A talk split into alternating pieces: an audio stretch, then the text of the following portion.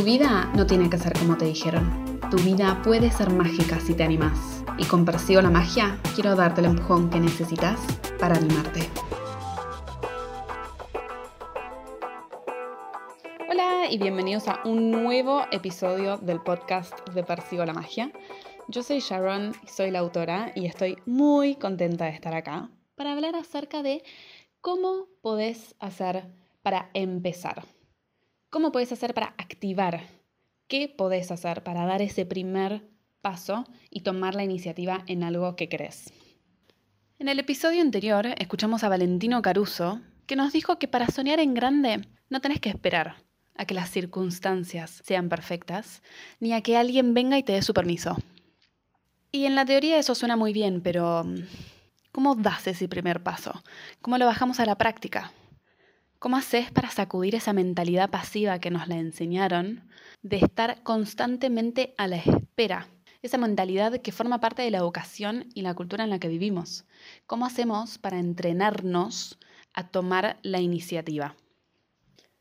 En la meditación de hoy vamos a hablar acerca de lo vital que es dejar de esperar y que te elijas a vos mismo.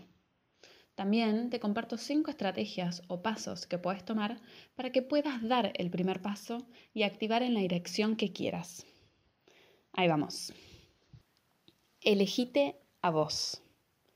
Cuando era chica, mi hermana Denise se ponía a bailar con la esperanza de que alguien reconociera su talento y la llevara al éxito. Otra de mis hermanas, Michi, se iba en silencio con su pelota de fútbol hasta la parte delantera de mi casa y se ponía a hacer jueguitos, con la esperanza de que alguien pasara por enfrente, reconociera su talento y la llevara al éxito. Yo, desde chica, tengo este sueño secreto de que alguien me va a escuchar cantar en la calle mientras camino, va a reconocer mi talento y me va a llevar al éxito. Me enteré de que mis hermanas y yo compartíamos una misma fantasía hace poco y apostaría todo lo que tengo de que no somos las únicas. Esta fantasía de que alguien es especial, cruzando camino con el nuestro y reconociendo algo en nosotras. Me dejó pensando, ¿a dónde nos iba a llevar? ¿A qué éxito? ¿Cómo era ese éxito? ¿En qué consistía? ¿Quién era ese hombre esa figura de autoridad, porque además siempre era masculina. ¿Y por qué estábamos a la espera de que nos descubriera en vez de hacerlo nosotras? Posiblemente esta última sea la pregunta más fuerte. Y me di cuenta de que sí, queremos que nos elijan, queremos ser elegidos. Confiamos más en que alguien nos elija que en elegirnos a nosotros mismos. Estamos a la espera de que alguien con credenciales y con currículum nos apunte con el dedo y nos diga, vos, sí, vos podés, adelante, está bien. Y claro, que te elijan es una confirmación de tu valor como persona, de tus capacidades, es un mimo a la autoestima. Pero ser elegidos implica regalar todo tu poder y dárselo a alguien más. Pasaron 20 años y todavía no me encontré con nadie en la calle que diga que canto bien. Y yo sigo cantando, juro que sigo cantando. Y lo hago a la espera de que alguien al menos gire la cabeza y me sonría. Pero no. Y subo el volumen y tampoco. Y los veo alejarse y tampoco. ¿Dónde está mi reconocimiento? Dejémoslo. Basta. Elijamos. Elijamos nosotros.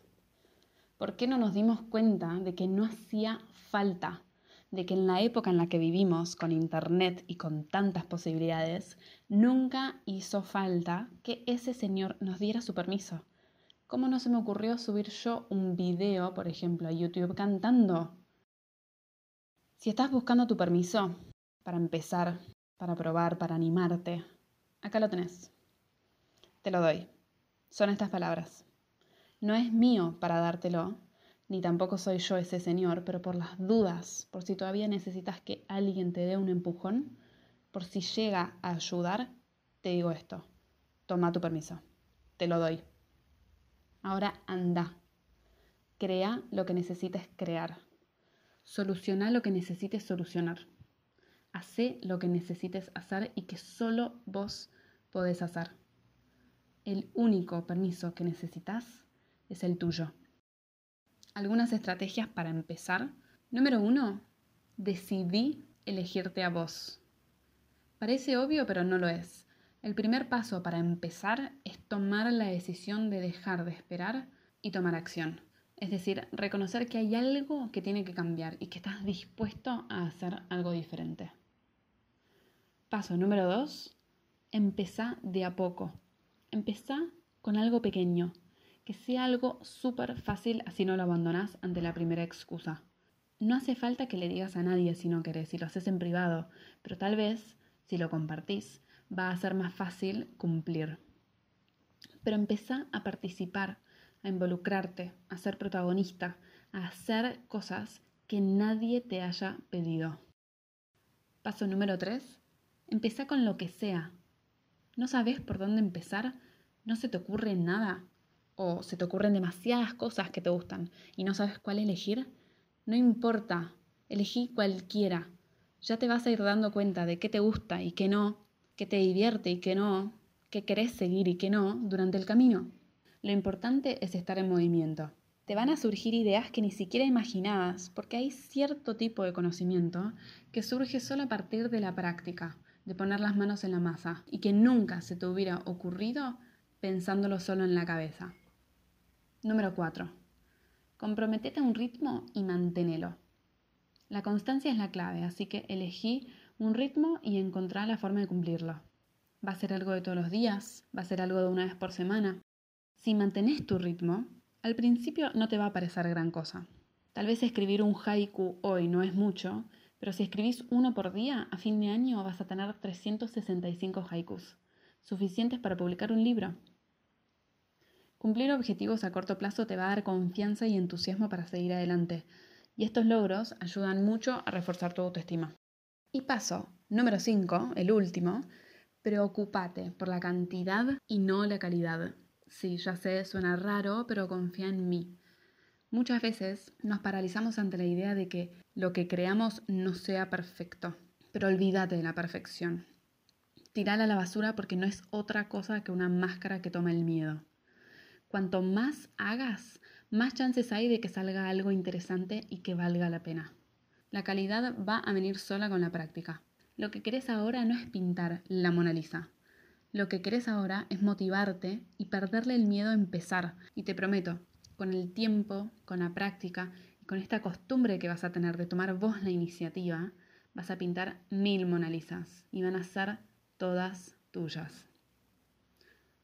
Ahora quiero que me cuentes, ¿vos también tenías esa fantasía que compartíamos mis hermanas y yo de que venía alguien a elegirnos? ¿Con qué te gustaría empezar y qué ritmo le vas a poner? Si te gustó este episodio, no te olvides de sumarte a la newsletter. Cada martes recibís un mail con inspiración práctica y consejos para vivir mejor. Suscríbete en www.persigolamagia.com barra suscríbete y nos vemos el martes que viene en tu bandeja de entrada.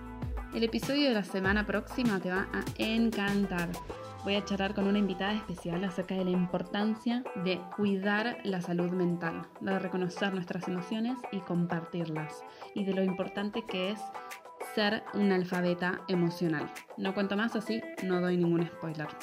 Muchísimas gracias por escuchar y nos vemos la semana que viene.